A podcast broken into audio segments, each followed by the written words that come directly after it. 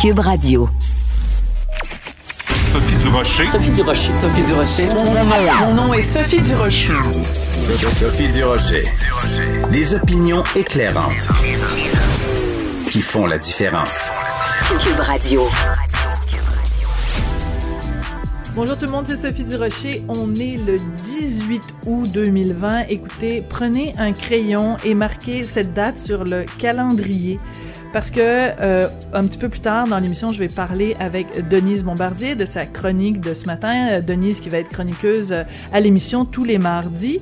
Et ben, il faut marquer cette date dans le calendrier parce que c'est la première fois de toute ma carrière dans les médias que je vais prononcer en ondes des mots comme petit minou tout mouillé et rentre ton grand camion dans mon petit garage. Alors, euh, c'est les paroles d'une chanson de Cardi B, la rappeuse américaine. Et on va parler de ça avec la très distinguée Madame Bombardier un petit peu plus tard dans l'émission. Écoutez, je veux commencer cette émission aujourd'hui en vous parlant d'une controverse qui vraiment euh, me, me laisse pantoite, comme disait une ancienne ministre.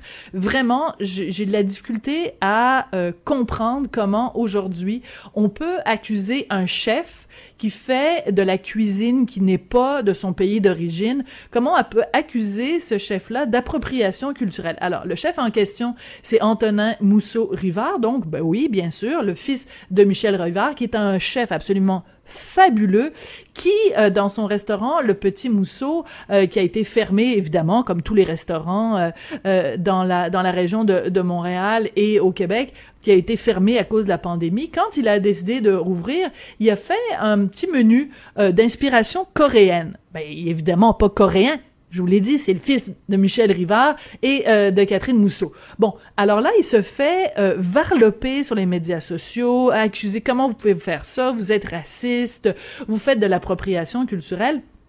Ce mot-là, là, ces deux mots-là ensemble, l'appropriation culturelle, c'est devenu un grand fourre-tout, un grand n'importe quoi. Euh, on accuse à tort et à raison tout plein de gens de faire ça, de faire de l'appropriation culturelle.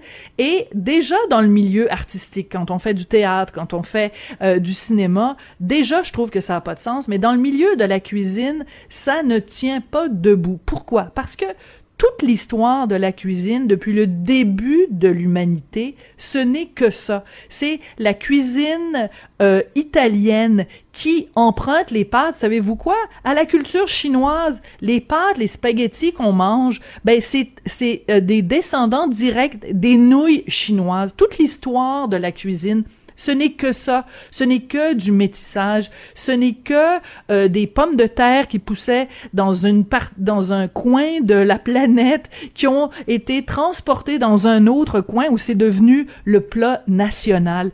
Toute l'histoire de la cuisine, c'est euh, du métissage. On a juste à penser à la cuisine fusion entre la cuisine occidentale et la cuisine asiatique. Alors, accuser un chef euh, qui est québécois de souche, entre guillemets, de faire de l'appropriation culturelle, c'est du grand ridicule. Alors, j'en voudrais envoyer un message à ces gens-là qui lancent des accusations de racisme à tout craint. Il y a vraiment des cas euh, flagrant de racisme dans la société. Concentrez-vous là-dessus. Euh, prenez la défense de gens qui sont vraiment des êtres horribles, qui ont des propos inacceptables, des comportements inacceptables, et laissez les chefs faire leur cuisine tranquille. Puis si un chef coréen décide de faire de la poutine, j'espère qu'on va pas l'accuser de faire de l'appropriation culturelle. Quand je vois ça, ces accusations-là, ça me fait vraiment pousser un grand. Ben voyons donc. Sophie Durocher. Entendez les dessous de sa dernière chronique. Cube Radio. Cube Radio, c'est vraiment la radio euh, d'opinion. À aucune autre radio, vous allez trouver autant de diversité d'opinion. Et à l'émission que j'anime, ben, tous les jours, on va voir des chroniqueurs euh, différents. Le lundi, ben, vous l'avez entendu hier, Jean-Michel Dufaux. Le mercredi, Jean Héroldi. Le jeudi, Joseph Facal. Le vendredi, Thomas Leblanc. Et tous les mardis, celle qu'affectueusement j'appelle Madame B et que dans la vie privée, j'appelle mon amie Denise Bombardier. Bonjour, comment allez-vous? Ça va très bien. Ben écoutez, Denise, ce matin, vous me surprenez avec votre chronique dans le Journal de Montréal, Journal de Québec. Je ne pensais pas que vous étiez une aficionada des rappeuses américaines. Je pensais pas que dans vos temps libres, vous écoutiez du Cardi B. Et euh, écoutez, vraiment, je vous trouve très de votre temps, Denise. Écoutez, je ne lis, je, non, non, j'écoute pas normalement, mais comme je sais maintenant euh, que M. Biden s'est adressé à elle hier pour qu'elle elle l'aide à, à, aller chercher des votes chez les jeunes et qu'elle a 73 millions, ça, s'appelle des suiveux, là. Oui, des followers. voilà. Eh bien, euh, je comprends que euh, elle, je, saisis euh, la, la force de, de, sa, de son influence, mais je suis pas sûre que ce soit une influence politique. Voilà. Alors, parce que votre chronique de ce matin ne parle pas tant d'influence politique que d'influence euh, sexuelle. Donc, alors, il faut raconter l'histoire. Cardi B sort une chanson qui s'intitule WA c'est un acronyme pour, excusez-moi Denise, je sais à quel point euh, la, vulgarité euh, vous offense, mais j'ai pas le choix de dire. WAP, c'est Wet. Oui, oui, ben non, je le sais, je le sais que vous le savez, mais nos auditeurs peut-être le savent pas. Alors WAP, c'est l'acronyme de Wet Ass Pussy. Alors on pourrait traduire ça par un petit minou mouillé euh, en, en, langage en français, et les paroles sont absolument hallucinantes. Alors ça donne, euh, par exemple, apportez-moi un seau et une mop pour euh, éponger ce minou tout mouillé, je veux que tu stationnes ton gros camion dans mon petit garage. Fais-le crémer, fais-moi crier.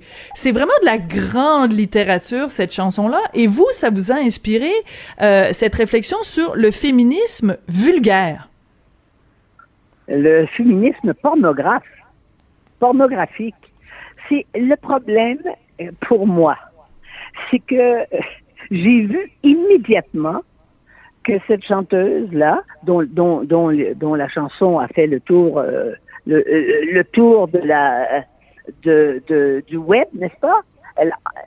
Et j'ai vu qu'elle, euh, qu'elle, elle, elle, elle s'affirme féministe, militante, et que les militantes féministes radicales, je dirais, d'un certain Québec médiatique et académiques disent que c'est formidable parce que c'est une femme libre.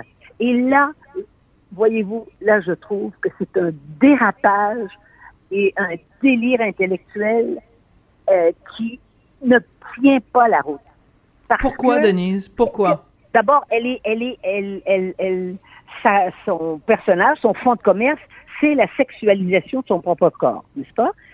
Et au fond, quand on fait, quand on analyse ce que ça veut dire, on sait que les, féministes trouvent que les femmes, le corps des femmes est instrumentalisé, mais c'est pas parce qu'une femme l'instrumentalise elle-même que mhm. ça prend, ça, tout à coup, ça devient une vertu et non pas quelque chose à dénoncer et non pas des gens à dénoncer anonymement pour dire qu'ils sont, ils, posent des regards qui sont des regards euh, déplacés sur le corps des femmes et tout. Elle joue de son corps, et euh, à ce moment-là, je trouve que ce n'est pas, elle ne s'inscrit pas, contrairement à ce qu'elle croit, et que des, et qu'un certain nombre de féministes d'aujourd'hui qui n'ont aucune idée de ce, de ce qu'a été véritablement le mouvement des femmes pour en arriver au droit de vote, pour en arriver à l'avortement.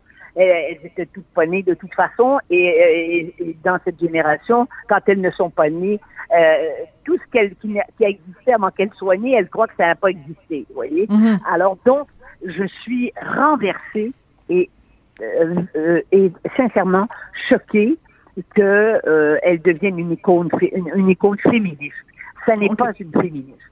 On va écouter un petit extrait de cette chanson-là. Donc, je pense que c'est la, première fois sur les ondes de Cube Radio qu'on va faire euh, jouer une chanson qui s'intitule Wet Ass Pussy. Donc, petit minou mouillé. On en écoute un petit extrait. Look at my eyes, this pussy is wet, come take a dive. Tie me up like I'm surprised, that's role play. I wear disguise, I want you to park that Big Mac truck right in this little garage. Make it cream, Bon, alors comme je le disais, c'est vraiment de la grande littérature. Euh, range, range ton gros camion dans mon petit garage. Denise, il y a beaucoup de, de, de femmes qui disent que euh, justement, si on dit qu'une femme a le droit de faire ce qu'elle veut avec son corps, ce qui est à la base évidemment de l'idée de l'avortement, euh, mon corps m'appartient, euh, ben si ça lui tente avec son corps de tenir des propos vulgaires, si ça lui tente de dire apporte-moi un seau et une mop pour ramasser mes, mes sécrétions sexuelles, elle a toujours bien le droit. C'est une revendication féministe de dire oui, mais il y, a des féministes qui disent. Euh, mais c'est pas à la société de décider ce qu'une femme a le droit de dire ou pas. Donc, qu'est-ce que vous répondez à cet argument-là? L'égalité avec les hommes, ce n'est pas d'être aussi vulgaire que, un, que nombre d'hommes, puisque hmm. les femmes, euh, euh, les, femmes subissent la vulgarité des hommes. Ce n'est pas d'être aussi aussi violent que les hommes peuvent l'être. Ce n'est pas de, de sacrer et de blasphémer comme les hommes. L'égalité des femmes avec les hommes, ça ne peut pas exister s'il n'y a pas une sorte de dignité qui habite les uns et les autres. je mhm. trouve que c'est indigne de ce que l'on doit euh, viser comme égalité que de, de, de se mettre à ce niveau-là euh, qui est le niveau de ce qu'il y a de plus grossier, euh, de plus déplacé, et, et de et, et, et ça n'est pas, ça n'est, ça n'est en aucune façon l'expression d'une liberté. Oui, mais en même temps, il faut l'interdire. Hmm. J'ai pas dit qu'il non, non, bien sûr. cette chanson. Je porte un jugement et je me donne le droit de le porter à, à quelques niveaux. D'abord, parce que je suis une femme, que je me suis battue depuis que je depuis que je suis enfant pour mhm. euh, pour être l'égal des hommes. J'ai écrit dans mes mémoires que je ne me suis jamais senti inférieure aux, aux, hommes, ce qui, est, ce qui était une audace dans mon temps, et c'est une des raisons pour lesquelles, au cours de ma, au cours de ma vie, ceux qui n'appréciaient pas mon, euh, mes commentaires euh, sur les relations entre les hommes et les femmes et bien d'autres disaient, ont toujours dit que j'étais mal baisée. Alors donc, hmm c'est pas les femmes qui disaient ça, mais les femmes disaient que j'étais très agressive. Alors donc moi, j'ai subi une image hein, parce que je ne correspondais pas au fantasme des mâles en rut, hein, et, euh, qui les imposent aux femmes finalement. Oui, mais là, c'est là que ça, ça, devient drôlement intéressant parce que il y a deux façons de regarder ça. Une femme qui assume sa sexualité, qui assume une part de, de vulgarité, qui dit, qui décrit de façon très graphique ce qui se passe avec son corps quand elle a, euh, quand elle atteint l'orgasme. Ça, ça peut être très excitant pour des hommes de voir ça. Donc, euh, ça, ça, peut, être, ça peut être très, ça peut être très excitant dans l'intimité, peut-être mais le discours public d'une femme, elle doit savoir qu'il y a un jugement qui se porte et euh, dans, autour d'elle et qu'elle ne s'étonne pas qu'on la méjuge. Et, et, et moi, je ne suis pas étonnée de ça. D'être quelqu'un qui est grossier, que ce soit un homme ou une femme. Hein? Hmm. Quelqu'un qui est grossier, ça dérange les gens parce que la grossièreté, ce n'est pas un sentiment, ce n'est pas un sentiment noble. La grossièreté, euh, c'est ce qu'on appelle les, sentiments tristes, voyez-vous? Mhm. Euh, les, les, des gens qui sont, qui sont violents, qui sont agressifs, euh, qui insultent les insultes, ceux qui insultent les gens, qui les déshonorent, ce ne sont pas des sentiments auxquels on doit tendre. Et c'est oui, mais en même temps, ce terrain-là que je me mets. Oui, mais en même temps, Denise, et c'est pour ça que j'adore discuter avec vous, parce qu'on n'est pas obligé d'être d'accord, puis on le fait toujours dans le respect. Non. Qui sommes-nous pour décider? Ce qui est vulgaire pour, euh, pour nous, peut être tout à fait normal pour pour quelqu'un d'autre. Je, je pense à un exemple. je vais vous donner, oui, je vais vous donner un, petit exemple. C'est un tableau hyper hyper connu, l'origine du monde de Courbet. Il a il a peint euh, de façon tout à fait frontale et très détaillée euh, les jambes écartées d'une femme avec son sexe velu, son sexe poilu. Bon, mais quand il a peint ça en 1800 quelques, je me souviens plus exactement de la date, mais quand il a peint ça, c'est un tableau qu'on cachait c'est un tableau qui, et même aujourd'hui, il est exposé à Paris au musée d'Orsay, mais c'est dans une salle à part.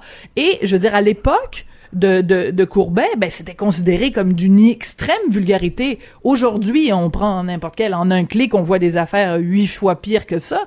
Donc, la, la vulgarité, c'est une question de génération, c'est une question d'époque, c'est une question de culture. Ce qui, pour vous, est vulgaire, est pas du tout vulgaire pour le voisin. Eh bien, je ne vois pas les, je, je, je ne vois pas ça comme vous du tout.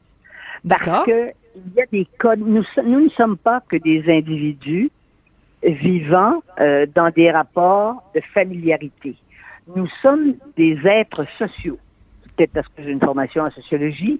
Euh, au départ, nous sommes des êtres sociaux. Il y a des codes sociaux. Et c'est vrai que les codes sociaux peuvent se transformer. De toute façon, le tableau de Courbet, il n'est plus dans une salle à part. Et quand ils l'ont installé à Paris, c'était incroyable parce que j'y suis allée pour voir le phénomène euh, en action, je dirais. Et euh, j'ai parlé, je me souviens très bien, c'est au Grand Palais, j'ai parlé au, à des gardiens là, qui, qui, étaient devant la salle parce qu'il fallait faire le cul, ça prenait une heure et demie pour, pour voir ce tableau. Et il m'a dit, euh, Madame, nous voyons au musée des gens qui n'ont jamais mis les pieds au musée. Ils venaient seulement pour voir ça. Voyez ils voulaient voir, ils voulaient voir le petit minou. Ils sont pas retournés après, oui. Et en fait, c'est un tableau. C'est pas, ça a choqué à cette époque-là. On le comprend. Selon les époques, c'est vrai que les choses, les choses, euh, les choses se modifient. Mais je ne crois pas que les, femmes extrêmement vulgaires elles peuvent vivre entre elles dans un monde de gens comme elles, mais je ne crois pas que c'est une image forte de la femme. Vous savez, c'est comme quand quelqu'un vous, insulte avec des mots extrêmement grossiers. La force que vous pouvez avoir et le rapport de pouvoir que vous pouvez avoir avec cette personne-là, c'est en, refusant d'aller sur son terrain voilà. et de lui répondre comme dit... avec les mots avec lequel il vous attaque. Voilà, comme disait Michelle Obama, comme disait Michelle Obama en anglais, euh, elle disait when they go low, we go high. Quand quelqu'un s'abaisse, ben nous on s'élève. Voilà. Euh, écoutez, je veux juste. et on a encore, oui. Oui, on, a encore ce pouvoir-là. Oui. On a encore des victoires à remporter. Hein? Et on ne peut pas euh, dénoncer les gestes vulgaires parce que c'est pas, je parle pas des viols là. Hein, on s'entend bien on ne peut pas euh, dénoncer des gestes vulgaires de la part d'un homme en disant ça se fait pas. Quand, quand la femme, euh, elle, pose ces gestes-là en disant, parce que ce que vous avez pas dit dans la chanson, c'est qu'elle parle à son nigga, hein? Elle a dit ouais, le nigga, elle nigga. Parce que, parce que, comme j'ai dit dans ma chronique, euh, mais, le blanc ou la blanche qui dit ça est immédiatement, immédiatement euh, censuré. Mais elle, mm-hmm. elle, elle, elle s'emploie à ça elle veut provoquer, c'est son fonds de commerce, mais euh, est-ce que vous l'imaginez, là, les jeunes, est-ce que vous l'imaginez dans 15 ans chanter des chansons comme ça? Voyons, c'est impensable. Euh, si elle les chante, il n'y aurait plus personne pour les, plus personne pour l'écouter, vous comprenez? Ce sont des effets de mode, ça. Mais ça correspond à quelque chose. Ça mhm. correspond à une forme, que j'appelle, ce que j'appelle et que d'autres appellent aussi, une forme de décadence sociale, parce qu'on a perdu les repères. Et ce n'est pas en se comportant comme elle qu'on fait avancer la cause des femmes. Mais ça, c'est intéressant, Denise, parce que justement, vous le mentionniez dans votre euh, chronique euh, ce matin, quand on dit des mots comme décadence, quand on parle de, de, choses comme de l'éthique, de la morale, euh, l'étiquette, toutes ces choses-là, on se fait traiter de vieux croutons. Là, moi, j'ai pas le même âge que vous, mais j'ai quel, seulement quelques années de moins que vous. Et bon, à, du haut de mes 54 ans, souvent, je me fais moi aussi traiter de vieille croutonne parce que je parle de choses comme la décence, l'éthique, des, des, des, choses comme ça. On a l'impression, en effet, que de parler de certains sujets, euh, c'est comme euh, il faut faut, faut, faut, niveler, par le euh, bas. Quand on connaît les mots, je n'ai pas dit que c'était obscène, parce que le mot obscénité, ça appartient à la morale. Je ne fais pas la morale. J'ai pas utilisé le mot obscène, hein, qui est un qui est un jugement moral. J'ai parlé de vulgarité parce que la vulgarité, dans les rapports humains, ça ne mène nulle part. Comprenez-vous? Ça n'est pas progressiste d'être vulgaire. Ah, c'est bien, c'est le bon mot, ouais. De sacrer, de sacrer comme un chartier. Voyez-vous, c'est pas comme ça que les femmes deviennent les égales des hommes. Hmm. Denise, euh, vous avez euh, souligné le fait que dans sa chanson, elle dit bon ben je vais je vais le citer là. Ben, en fait non, j'ai pas le droit de le dire moi ce mot-là. Alors elle elle elle, elle, prononce le mot qui commence par un N qu'on n'a pas le droit de prononcer si on n'est pas euh, soi-même soi-même de, de cette couleur de peau. ça m'amène à un autre sujet dont je voulais absolument vous parler, vous qui connaissez bien l'Angleterre puisque vous avez épouser un Anglais. Il euh, y a euh, une, une, histoire euh, complètement délirante qui se déroule en Angleterre. C'est dans les magasins, la chaîne de magasins Marks and Spencer. Ils ont été forcés de s'excuser parce que ils ont des, des marques de d'une sorte de soutien-gorge et le nom qui donne aux différentes couleurs de soutien-gorge pâle. C'est que des mots euh, reliés à euh, des desserts. Alors, euh, bon, tarte à la crème, petits œufs battus, enfin des choses. Tiramisu, c'est ça c'est ça, chou à la crème, alors que leur euh, leur euh, soutien-gorge qui est beaucoup plus foncé, là, qui est vraiment brun foncé, euh, s'appelle tabac. Et il y a une dame noire qui est euh, allée dans un magasin Marks and Spencer et qui a dit et qui a dit ben c'est offensant parce que le tabac c'est associé à du danger, c'est associé au cancer, c'est associé à la mort, alors que du côté des blancs, ben c'est associé que à des trucs positifs. Donc elle a porté plainte à Marks and Spencer. Marks and Spencer s'est excusé. Oui, oui. Et moi, je trouve que ça, c'est euh, un peu euh, euh, des accusations de racisme mal placées. Je pense pas que Marks Spencer est une compagnie qui considère que la couleur noire est une moins belle couleur que les autres. Oui, mais là, je vais vous dire une chose. Je crois que quand je vous parle de décadence, c'est de ça que je parle. Quand on est rendu à ce que des événements comme ça se retrouvent dans les journaux hein, et que mm. les gens et que Mark, Mark Spencer, qui soit dit en passant, je viens de lire tout à l'heure dans le Guardian que Mark Spencer va mettre dehors, je veux dire, ils sont en train de tomber en faillite. Euh, je, je, ça dit quelque chose de la tristesse de l'époque. Et ça mm. dit aussi une chose, ça, ça nous indique une chose très, très, très grave. C'est que nous sommes désormais sur la voie de la dénonciation, de mm. l'interdiction. Et moi, j'aurais jamais cru hein, qu'en démocratie, que dans nos pays démocratiques, euh, sauf qu'on a eu des, expériences au, XXe siècle, n'est-ce pas? Hein, le fascisme, mm. puis le, nazisme, et puis le stalinisme. Le stalinisme, dans un pays où il n'y avait pas de démocratie. Mais les mm. autres, oui.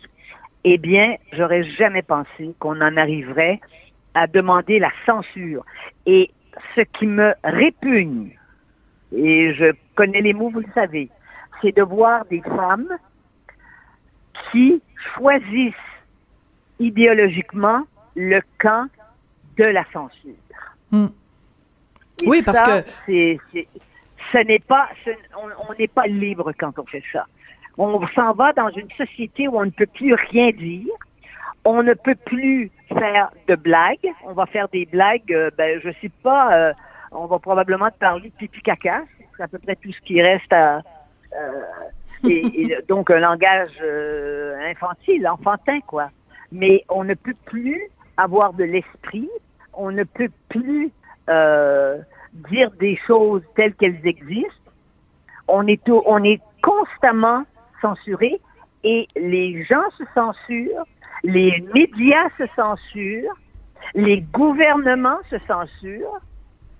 Les entreprises euh, aussi, dans le cas de Marks Spencer. Des lois avec lesquelles ils sont en désaccord, ils prennent des positions politiques en désaccord avec leur conscience, mais ils savent que s'ils font pas ça, ils vont perdre le pouvoir. Eh bien, nous sommes sur la voie d'une fascisation de nos sociétés et on n'a qu'à voir ce qui se passe aux États-Unis pour, pour savoir que c'est à nos portes. Hmm. Oui, ah, vous avez tout à fait raison. C'est assez, euh, c'est assez inquiétant quand c'est rendu que nommer une couleur de de, de soutien-gorge, c'est devenu du racisme. Je pense qu'on est un petit peu, un petit peu dans, dans, le dérapage. Denise, merci beaucoup. Et ben ça va être un rendez-vous. Euh, on va s'appeler et se parler tous les mardis. Et euh, ben je pense qu'on devrait trouver un nom à notre à notre échange du mardi. Peut-être les, les féministes indignes ou euh, on va on va travailler là-dessus. J'en ai oui. J'en ai un, mais ce, mais ce sera une blague puisque ça, ça a déjà été ça a déjà été identifié. C'est mon émission à Radio Canada, Noir sur blanc. Je pensais que vous alliez dire deux femmes en or. deux femmes, deux femmes en or. Je vous embrasse, je vous embrasse, chère Denise. À très bientôt, puis on va se retrouver euh, mardi prochain. Merci. Merci, Denise. Surtout, bougez pas parce qu'après la pause, je vous raconte une histoire absolument hallucinante qui concerne la DPJ. La DPJ qui a trouvé rien de mieux que de placer un enfant auprès de son père alcoolique, batteur de femmes. Une histoire vraiment à faire pleurer dans les chaumières. Sophie Durocher. Une femme distinguée qui distingue le vrai du faux. Vous écoutez Sophie Durocher. On est habitué avec la direction de la protection de la jeunesse d'entendre euh, sur une base assez régulière des histoires d'horreur ou des histoires où vraiment qui nous mettent des, des grands, grands, grands points d'interrogation dans les yeux. Et euh, cette semaine, une, une histoire vraiment qui, moi, me jette à terre. C'est la chroniqueuse Mylène Moisan du Soleil qui raconte cette histoire-là. Un petit garçon, un enfant, pardon, de 8 ans qui a été placé par la DPJ euh, en garde exclusive de son papa. Son papa qui a un historique de violence conjugale contre sa mère et euh, un papa qui est alcoolique. Alors comment se fait-il que la DPJ a pu confier euh, cet enfant-là à, son père, sachant qu'il avait des problèmes de consommation? Vraiment, ça pose énormément de questions. On va en parler avec quelqu'un qui est habitué avec ce genre de, de situation incompréhensible de la part de, la DPJ. C'est Maître Valérie Assouline, elle est avocate chez SOS Avocat et on la reçoit régulièrement sur les ondes de, de Cube Radio. Maître Assouline, bonjour. Bonjour. Euh, moi, je suis pas dans ce milieu-là de la DPJ, mais je suis toujours estomaquée de voir avec quelle régularité on entend ce genre d'histoires qui ne tiennent pas debout. Vous, est-ce que vous arrivez à vous habituer à ce genre d'histoire-là? J'arriverai jamais à m'habituer à ce genre d'histoire-là. C'est des histoires que je vois très fréquemment euh, hier, j'ai reçu une dizaine de, messages de, mères victimes de violences conjugales qui me disent, mais je lisais cette chronique et c'est mon histoire. Donc ah. c'est l'histoire, c'est une histoire qui rejoint plusieurs victimes de violences conjugales. Il y a aussi, je dois le souligner, des pères qui ont été, qui ont dénoncé par exemple un problème d'alcool chez la mère, qui se sont vus retirer leurs enfants. C'est du, c'est de la folie et, et il faut que ça, il faut que ça change. Bon, alors parce que dans ce contexte particulier, évidemment, on peut pas identifier euh, aucune des parties dans cette histoire-là, puisque évidemment, c'est des enfants qui sont au cœur de tout ça, donc il faut garder cet anonymat. Mais ce qu'on sait, c'est que donc le père euh, a été euh, accusé de violence conjugale contre la mère et une autre victime, et des accusations quand même assez graves, séquestration, menaces, voies de fait, et mhm. Donc, c'est absolument incompréhensible d'imaginer que la femme qui a été victime de violences conjugales et qui a dénoncé certains comportements du père, ben, la façon dont la DPJ réagit, c'est de dire, bon, ben, on va t'enlever à toi la garde de ton enfant, puis on va le confier au père, qui non seulement a déjà eu des comportements violents, mais en plus qui a un problème d'alcool. Je m'excuse, mais Maître Assouline, c'est à n'y rien comprendre. Non, et, et c'est pas, euh, comme je vous le dis, ce qui, ce qui est encore plus grave, si c'était des dossiers isolés, si c'était bon un dossier en question et on se dit bon ça, ça arrive peut-être une fois comme de temps en temps, mais c'est très fréquent.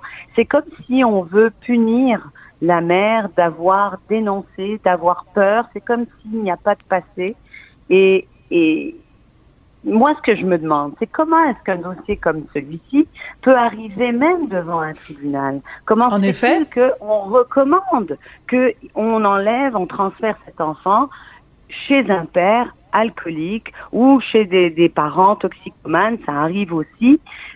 c'est là où il y aurait un risque de tort sérieux. La DPJ doit intervenir dans des cas d'exception. Oui, d'exception où on a dû enlever un enfant, la, déplacer cet enfant comme si c'était du bétail. Et c'est ça qu'il faut arrêter. C'est de, il faut arrêter de déplacer ces enfants du jour au lendemain, les enlever, les retirer de cette, euh, de cette unique personne qui a été protégeante dans la vie de ces enfants mhm. et de les transférer chez l'agresseur. Et ça, je vois très fréquemment. Et c'est évidemment, ça n'est pas sans nous rappeler certains dérapages euh, qui ont connu des, des, issues absolument terribles. La petite fille martyre euh, de Granby. Enfin, il y a quand même eu certains cas dans l'histoire récente euh, des, des mauvaises décisions de la DPJ où on a placé des enfants dans un milieu qu'on savait toxique. Alors, la direction s'appelle quand même la direction de la protection de la jeunesse et ça pose quand même la question est-ce que leur objectif à ces gens-là et je je mets pas tout le monde dans le même panier mais il y a vraiment certains intervenants où on se demande si c'est vraiment la protection des enfants qui est au cœur de leurs préoccupations? Écoutez, c'est certain qu'il euh, y a plusieurs dossiers où on voit qu'ils sont guidés par des fausses croyances, par des lectures erronées des faits. Euh, et, c'est comme si tout le monde est sûr d'avoir raison et il n'y a pas d'introspection.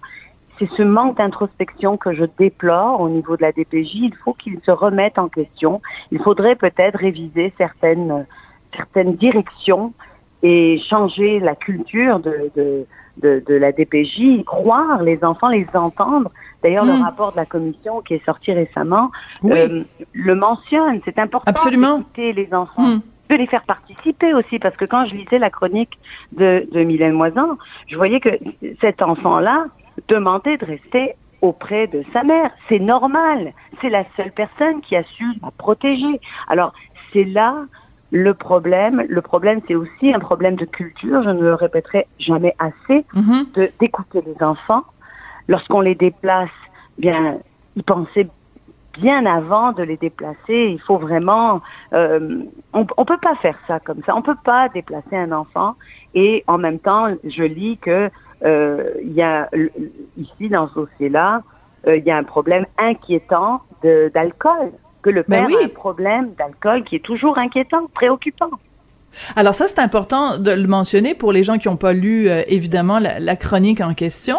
Donc, euh, on raconte qu'à un moment donné, au printemps, euh, ce, cet enfant de 8 ans s'est réfugié, réfugié pardon, chez un ami qui habite pas loin. Il avait peur de son père parce que son père était complètement sous et c'était pas la première fois qu'il voyait son père sous. en plus, son père sortait de prison parce que donc, on l'a dit, il avait passé un an en prison pour violence conjugale. Donc moi, je, je j'essaye de mettre dans la tête de, cet enfant-là, ok? Son, père, qui est censé être une, figure de, de protection, une, une figure rassurante, non seulement il vient de passer un an en prison parce qu'il a tapé sur maman, mais en plus, il y a un comportement erratique et pour qu'un enfant trouve refuge chez quelqu'un à l'extérieur de la maison, c'est qu'il sent que son, son intégrité, sa sécurité est menacée. Là, c'est pas, c'est pas un caprice, un enfant qui s'en va voir le voisin par, euh, bon, parce que ça lui fait plaisir. Euh, euh, donc, c'est tout ça. Donc moi, je me dis, c'est quoi le message qu'on envoie à cet enfant-là, maître Assouline, où il y a une figure euh, d'autorité, une figure parentale qui est euh, menaçante pour lui, puis on lui dit, ben au lieu de te protéger de cette figure-là, au lieu qu'il y ait des droits de rencontre supervisés, ben on va te confier à temps plein à cette personne-là dont tu as tellement peur que au printemps, tu allé te réfugier chez quelqu'un parce que ton papa était complètement sous. Il doit être perdu, cet enfant-là. Il doit plus rien comprendre à la vie. Et, et c'est exactement ce que je déplore, c'est que j'aurais souhaité que les, les, gens qui travaillent, les, qui interviennent auprès des enfants puissent se mettre quelques secondes dans leurs petits souliers. Et ça, c'est vraiment important. Parce que lorsque je pense à cet enfant-là et à d'autres, et il y en a plusieurs, qui du jour au lendemain se font placer euh, par, dans, dans, dans, exactement dans des dossiers similaires, avec des parents alcooliques, avec des parents euh, euh, violents, avec des parents qui ont agressé l'autre parent. Je me demande comment comment le perçoit cet enfant et comment hmm. ça va l'affecter, le traumatiser à vie. Et c'est certain que des décisions comme celle-là, je, je, peux pas, euh, je ne commande pas la décision, je commande la, la direction, la direction de, la DPJ qui est allée demander des recommandations comme celle-là. C'est fort préoccupant. Et tant que ça change pas, tant qu'il n'y a pas vraiment des gardiens pour vérifier, pour surveiller les gardiens, il y aura encore des, problèmes et des histoires, des histoires comme celle-là. Alors, ce qui est terrible dans cette histoire-là, et évidemment, faut pas non plus euh, faire euh, des, être un oiseau de malheur ou être un, une espèce de Nostradamus là de, de la de la de la société humaine. Mais si jamais il arrive un drame, si jamais euh, dans ce cas-là, euh, il arrive quelque chose de terrible comme il est arrivé à la petite fille de Granby. Là, tous les, intervenants, comme par hasard, vont dire ah ben non, on n'avait aucun insigne avant-coureur, on le savait pas, on pouvait pas prévoir, on peut pas protéger tout le monde puis les surveiller 24 heures sur 24. Mais je m'excuse, mais c'est pas une bonne euh, euh, une bonne réponse. Là, les signes sont énormes. L'alarme elle est retentissante. Le, le les feux rouges sont sont sont, voyants. Il y tout clignote là sur le tableau de bord pour nous dire attention situation précaire, situation dangereuse. Comment se fait-il que vous et moi, maître Assouline, on est capable de voir les, panneaux rouges sur le, système d'alarme, que Mylène Moisan du Soleil écrit toute une chronique là-dessus et que tout le monde qui lit ça se dit ça n'a aucun sens? Comment se fait-il qu'on soit nombreux à dire ça n'a pas de sens, mais que de l'autre bord, ça bouge pas? Mais et c'est ça qui me rend euh, qui me rend enragée parfois. Hein. Vous savez, je sais que vous suivez mes, ma page Facebook et vous voyez absolument tout ce que tout ce que je raconte. Euh, et ce qui m'insurge, c'est que on on considère pas l'enfant. Parce que la protection de la jeunesse, je parle souvent des droits des mères, par exemple, victimes de violences conjugales, je parle souvent, mais ultimement, la personne que je représente, c'est cet enfant-là c'est l'enfant qui a été placé, déplacé euh, et, qui va être traumatisé et qu'on considère comme si c'est comme si cet enfant n'avait pas de passé. C'est comme si cet enfant hmm. est né à l'âge de 8 ans. Alors que hmm. cet enfant a été témoin de la violence, a des traumatismes qu'il aurait fallu peut-être régler, qu'il aurait fallu peut-être euh, adresser avant de retirer cet enfant et de le placer avec le parent agresseur. C'est incompréhensible. Je ne comprends pas. Je ne comprends pas que ça ne bouge pas plus rapidement. Je ne comprends pas que M. Carman ne fait pas euh, des, des, actions rapides. On attend une commission, on attend un rapport. On l'a eu, le rapport, on en a eu des, des dizaines de rapports qui ont été mis dans les, sur les tablettes. Euh, la commission d'ailleurs des droits de la personne euh, mm. nous le dit, elle, elle le dit que ça fait 30 ans qu'elle donne des recommandations, 30 ans, voilà. et il n'y a rien mm. qui bouge. Et dans Granby, je le souligne et je le lis, l'enquête de la commission révèle des manquements à toutes les étapes du processus clinique et légal qui visait à protéger la jeune victime. Donc, mm. il faut une introspection de tout le système, de tous les gens qui interviennent auprès des enfants, parce qu'on ne peut plus tolérer des situations comme celle-là, des situations que je vois à toutes les semaines, qui me révoltent, qui m'empêchent de dormir lorsque je rentre à la maison. Mm j'enlace mes enfants parce que je me dis, mon Dieu, mais mon Dieu, euh, euh, ma fille a le même âge, euh, mon ado a le même âge, par exemple, que d'autres ados qui sont placés dans des centres de, de, hmm. réadaptation qui ne peuvent pas voir leur mère pour conflit de séparation. C'est complètement inacceptable. On banalise l'inacceptable. Et je, hmm. je, je prends cette phrase de Mme Arpa qui est tout à fait à propos banaliser l'inacceptable. On ne peut plus banaliser l'inacceptable. Je lisais cette chronique. J'étais stupéfaite de lire que un père qui a demandé à un enfant de, de souffler dans son antidémarreur oui. Ça, c'est hallucinant. On l'a banalisé. Ouais. non, c'est fou. Ça, ça c'est rien. Non, écoutez, c'est vous avez toutes les raisons, vous avez toutes les raisons d'être euh, révolté et on l'est euh, nous aussi, maître Assouline. Donc euh, pour le pour le détail, ce père donc a vraiment un problème d'alcool, donc on a placé sur son véhicule un anti-démarreur. Donc il faut qu'il qu'il souffle hein, dans ce dans ce démarreur éthylométrique, donc pour calculer la teneur d'alcool de, de, de, dans son sang. Ben il a demandé à son fils, il a demandé à son enfant en fait, on sait pas si c'est une fille ou un garçon Il a demandé à son enfant de souffler à sa place. Donc, manifestement, c'est quelqu'un qui a un problème. Donc, cet enfant-là va être marqué à vie par toute cette violence, tous ces comportements euh, toxiques. C'est absolument incompréhensible.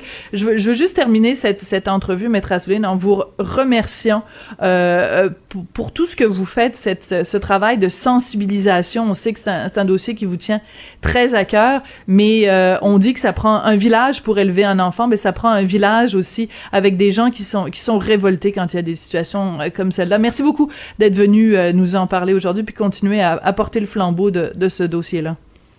Merci beaucoup. Merci à vous. Donc, maître Valérie Assouline, qui est avocate chez SOS Avocat et qui réagissait à ce texte de, de Mylène Moisan dans Le Soleil. Écoutez, le titre dit tout, hein. Huit ans confiés au papa alcoolique. C'est complètement aberrant. Euh, Régine Laurent, Sainte Régine Laurent, venez-nous en aide. Essayez de sauver cette société malade. Après la pause, on va parler avec Jonathan Marchand, euh, qui est forcé de vivre dans un CHSLD. Écoutez, il a vraiment pris les grands moyens. Il s'est installé euh, une cage devant l'Assemblée nationale, mais ça a porté fruit. On en parle après la pause. Avertissement. Cette émission peut provoquer des débats et des prises de position pas comme les autres. Écoutez Sophie Durocher. Jonathan Marchand, très attachant, très militant. Pourquoi? Parce que malgré son jeune âge, il vit en CHSLD depuis plusieurs années à cause de son état de santé. Et je l'ai interviewé à plusieurs reprises. Pourquoi? Parce que Jonathan Marchand se bat pour revendiquer le droit des gens de vivre chez eux avec de l'aide plutôt que de vivre en CHSLD qui est pas un milieu de vie adéquat euh, pour lui et pour beaucoup d'autres personnes. Et cette semaine, on a beaucoup parlé de Jonathan Marchand parce qu'il a fait un coup d'éclat. Il s'est placé euh, dans une cage devant l'Assemblée nationale. Ben, croyez-le ou non, ça a débloqué, ça a, provoqué euh, une réaction euh, positive de la part du gouvernement. On va parler tout de suite à, à Jonathan Marchand. Bonjour Jonathan, comment allez-vous aujourd'hui? Bonjour Sophie, euh, ça va, un peu fatigué, mais ça va. Fatigué parce que euh, vous venez de passer plusieurs jours euh, dans une cage devant l'Assemblée euh, nationale. C'est quand même un symbole très fort que vous avez choisi pour sensibiliser le gouvernement. Pourquoi vous vous êtes mis devant dans une cage devant l'Assemblée nationale, Jonathan? Non, moi, c'est un dernier recours absolu, hein, parce que bon, j'ai fait pendant des années, j'ai fait des démarches auprès du gouvernement, j'ai rencontré des ministres, des sous-ministres, des hauts fonctionnaires, euh, bon, à, à, tous les niveaux. Hein, j'ai fait mes devoirs, les choses avançaient pas, mm. donc euh, on a décidé de passer à l'action directe, non violente, pour euh, se faire entendre, puis regarder si ça semble avoir fonctionné. Alors, quand on dit, quand vous dites, euh, ça semble avoir fonctionné, qu'est-ce qui a débloqué, qu'est-ce qui, qu'est-ce que ça a provoqué comme réaction, euh, votre votre coup d'éclat, vous vraiment l'appeler comme ça, là, c'est spectaculaire quand même en cage devant l'Assemblée nationale. Ouais, ben c'est sûr que le gouvernement va se poser des sérieuses questions. Euh, pendant quoi quatre jours, euh, bon, ils ont tourné en rond, essayé d'analyser la, la, question, de trouver une solution. Euh, il y en avait pas de solution, fait que c'est pour ça que ça a été long, là, trouver une solution. Euh, bon, j'ai dit un peu pour trouver un, un, dénouement à tout ça. Euh, mais regardez, il y a vraiment des gros problèmes systémiques qui font en sorte qu'il y a plusieurs personnes handicapées, comme moi, qui peuvent même pas vivre dans la communauté à cause des règlements, à cause des lois, à cause de l'offre de services, à cause des budgets. Bon, euh, il y a pas de problèmes, mais le gouvernement s'est engagé là, à revoir des choses puis à, avancer sur ces questions-là. C'est-à-dire que le gouvernement, en fait, s'est engagé à mettre sur pied un comité, puis le comité, en fait, un groupe de travail, puis il va y avoir des sous-ministres, des personnes influentes, etc., etc. Moi, en général, quand j'entends le gouvernement dire euh, on va mettre un comité, puis on va rassembler les forces vives, puis il va y avoir des intervenants, j'ai plutôt tendance à penser que le gouvernement est en train d'essayer de m'endormir. Vous, vous avez pas l'impression que euh, on vous fait des promesses pour euh, pour vous calmer, pour que vous partiez, parce que il y a eu beaucoup d'attention médiatique, puis que dans quelques semaines, on va vous avoir oublié, Monsieur Marchand, puis qu'il se passera rien? Oui, c'est sûr qu'il y a toujours un risque, mais regardez, le, le, le, dossier il est vraiment complexe. Il y a vraiment des questions de fond qu'il faut aborder. Euh, on n'a pas le choix de travailler avec le gouvernement à un moment, à un moment donné. Il faut lui faire un minimum de confiance. Mais nous, regardez, on, on n'est pas sans moyens. On n'est pas des vulnérables qui qui peuvent rien faire pour nous autres mêmes. Euh, fait que s'il faut euh, passer l'action encore, on, va le faire. Moi, j'espère qu'on n'en arrivera pas là, puis qu'on va avancer rapidement. Mais là, regardez ça, c'est juste un, un exemple parmi tant d'autres de ce qui peut se passer quand les personnes handicapées se prennent en main. Donc, j'espère que le gouvernement là, va tenir ses engagements et que ça va être sérieux. Hein. Oui, on nous promet donc euh, que ce groupe de travail-là euh, se penche sur toutes les questions que, vous soulevez et on nous promet aussi qu'il va y avoir un rapport qui sera remis euh, au plus tard au gouvernement en décembre. Je veux pas encore une fois euh, pleuvoir sur votre parade là, je veux pas tempérer votre enthousiasme, mais on sait que très souvent au gouvernement quand il y a un rapport qui est émis, ben il y a toujours tout plein de tablettes bien bien bien bien bien remplies au gouvernement avec des beaux rapports qui dorment là-dessus depuis des années et il y a strictement rien qui, qui change. Qu'est-ce que vous allez faire pour vous assurer, un, que le comité euh, travaille pas dans le bar, puis deux, que leur rapport soit pas euh, aux oubliettes, là, que, que ça débouche sur quelque chose de concret? premièrement, on va être ce comité. Euh, deuxièmement, ça va être euh, majoritairement composé de personnes handicapées. le comité euh, aussi, donc le, rapport, c'est, pas juste un rapport, il va y avoir un plan, un plan d'action qui va être attaché à ça. Euh, c'est sûr que ça va être évident très rapidement si le gouvernement est sérieux ou pas. Donc, euh, dans un mois, nous, on, se réserve le droit de, de faire le point avec la presse. mais le groupe de travail, ça, commence lundi prochain. Donc, le 24. Puis, euh, mm-hmm. on va avoir des premières discussions. Puis, regardez, c'est, moi, je suis pas là pour niaiser. Euh, à me connaître. Puis, regardez, ça va. On voir que ça, ça débloque. Parce que, regarde, c'est pas ça qui est en dedans. Puis, on, veut sortir. Puis, regardez, il faut que ça bouge. Hein. J'aime ça, la façon dont vous dont vous dites ça. Moi, je j'aime pas ça quand ça niaise. Euh, on a l'impression d'entendre une chanson de Charlebois là avec Thérèse. Faut pas que ça niaise. Mais euh, vous dites, euh, nous, on est en dedans puis on veut sortir. Ce que vous vivez, vous, quand vous êtes en CHSLD, vous comparez ça vraiment à une prison, Monsieur Marchand? Oui, tout à fait. Il est parallèle entre le milieu carcéral puis les, les milieux institutionnels euh, sont, sont, nombreux. Je veux dire, euh, dans cet endroit-là, tu n'as aucun choix ou contrôle euh, sur ton existence. C'est les fonctionnaires, les bureaucrates, les gestionnaires, les professionnels qui te gèrent. Puis regardez ça, ça, ça peut plus tenir. Il faut, que ce soit un choix au minimum d'entrée en, institution. Les services doivent être offerts euh, dans la communauté, peu importe le, niveau de soutien que les gens ont besoin. Il euh, y, en, a pas là, de, de gens qu'on devrait laisser de côté. Tu dire, ben, toi, tu es une personne finie, là, tu s'en vas dedans, puis titre là. Fait que, non, non, regarde, il faut que ça change. C'est un droit humain de vivre dans, dans la communauté. Hein, c'est si tu peux pas... Euh, si c'est un, un, privilège au Québec de vivre dans la mm. communauté, euh, à un moment donné, il y a, y, y a quoi qui tourne pas rond là, dans, dans notre système.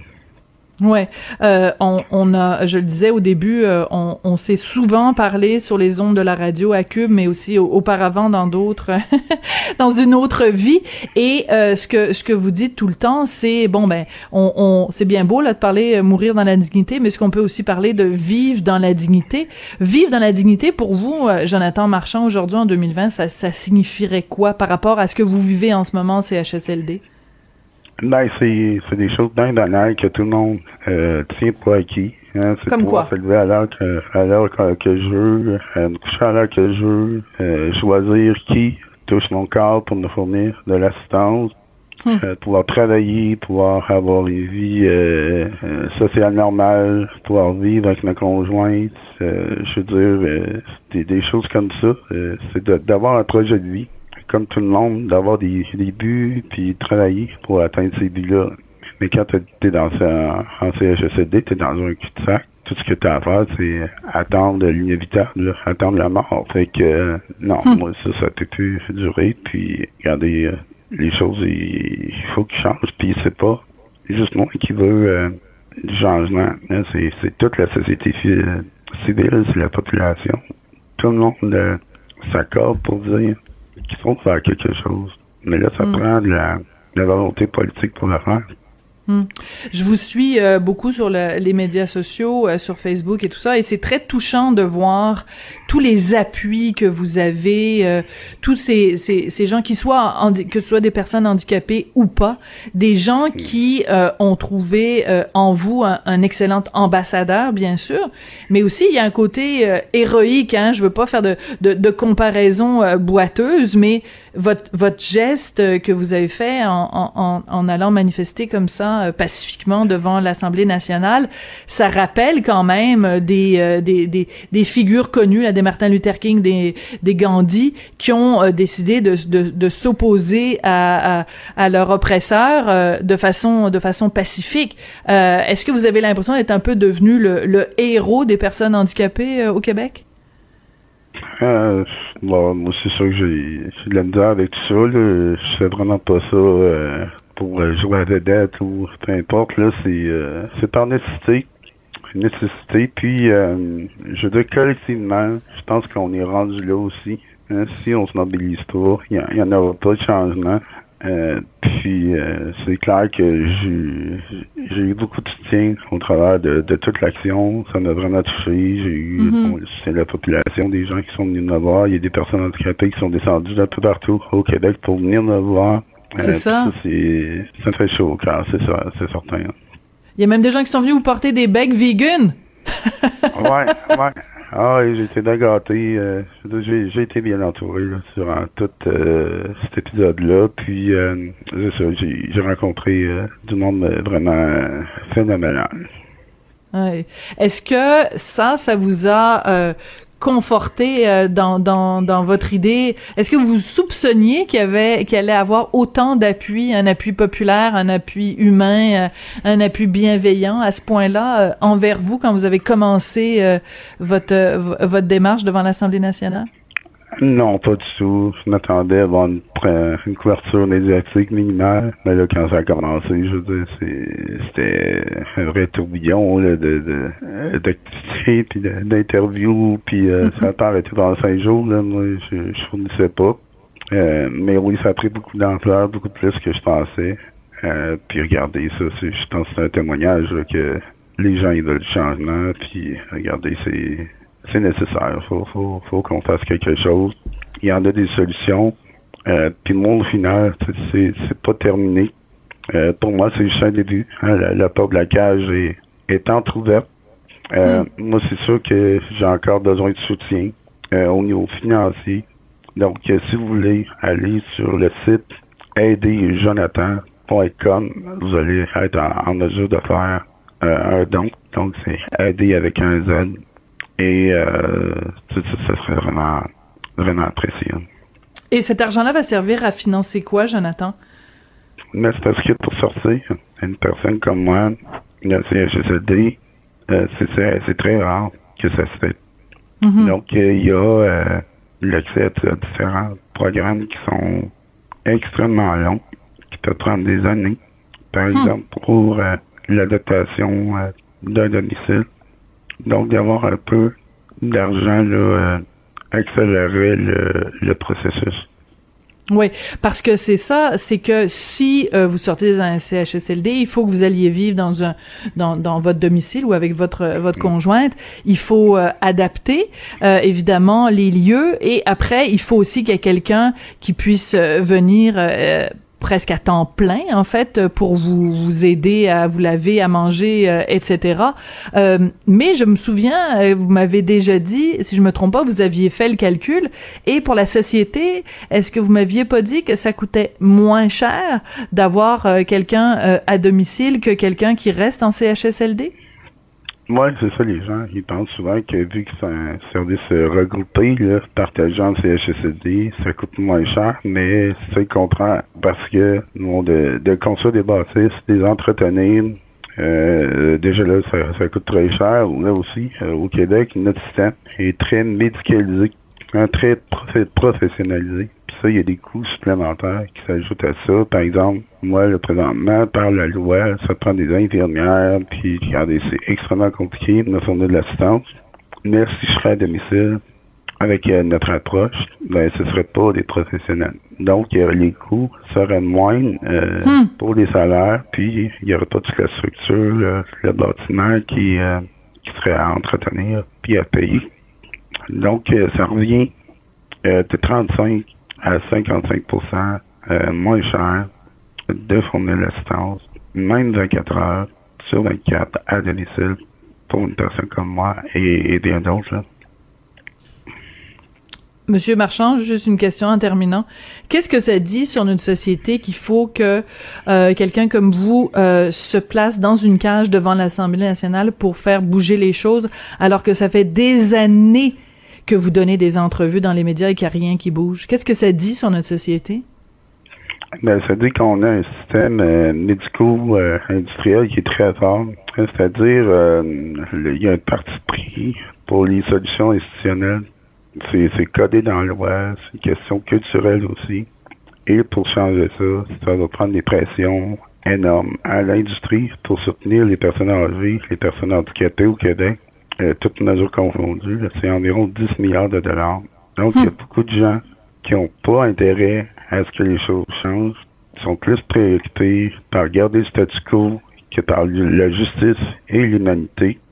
Et c'est pour ça que c'est aussi difficile que ça. Mais avec des actions euh, musclées, concrètes comme ça, en se mobilisant, on peut en venir à un, changement. Écoutez, Monsieur Marchand, vous nous avez dit tout à l'heure que le fameux comité qui a été mis sur pied va commencer ses travaux le 24 août, donc lundi prochain.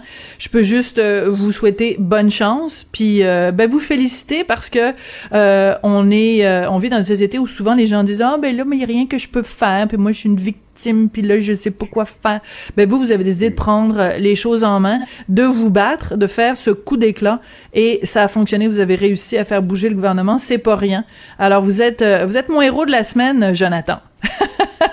ah, ben, ben, merci beaucoup. Merci beaucoup. Puis euh, il y a le de la capitale nationale, il y a le ministère de la Santé aussi, là, qui se sont engagés à mettre en, place un plan d'action pour que je puisse sortir aussi. Là. Fait que, regardez ça. Il faut que ça bouge. Ouais, ouais, ça va. J'ai espoir, mais là, regardez, c'est, euh, on va voir dans les prochaines semaines si, si c'est sérieux. Oui, absolument. Puis j'espère que vous allez nous tenir au courant aussi. On va sûrement reprendre des nouvelles de vous pour s'assurer que, ce dossier-là bouge et que c'est pas juste des euh, de la poudre aux yeux de la part euh, du gouvernement et du CIUS de la capitale nationale. Jonathan Marchand, vous êtes militant, défenseur des droits des personnes handicapées et je rappelle, ben, vous habitez en ce moment, votre milieu de vie, hein, c'est le CHSLD de l'hôpital Sainte-Anne de Beaupré. merci beaucoup d'être venu nous parler aujourd'hui. Merci, Sophie. Merci Jonathan. Ben c'est ça, c'est vraiment c'est mon mon étoile de la semaine. Hein. Habituellement dans les matchs de hockey, on donne des étoiles du match. Ben moi vraiment euh, la semaine est, jeune. Hein. On est juste rendu à mardi, mais déjà je vous le dis, Jonathan Marchand, c'est c'est mon héros de la semaine, mon étoile du match. Merci beaucoup d'avoir écouté. Euh, ben oui, ben les noms d'émissions maintenant c'est plus euh, on n'est pas obligé d'être d'accord puis ça. C'est l'émission s'appelle Sophie du Rocher. Fait que je suis obligée de terminer en vous disant merci d'avoir écouté Sophie du Rocher à Cube Radio. On se retrouve demain. Radio.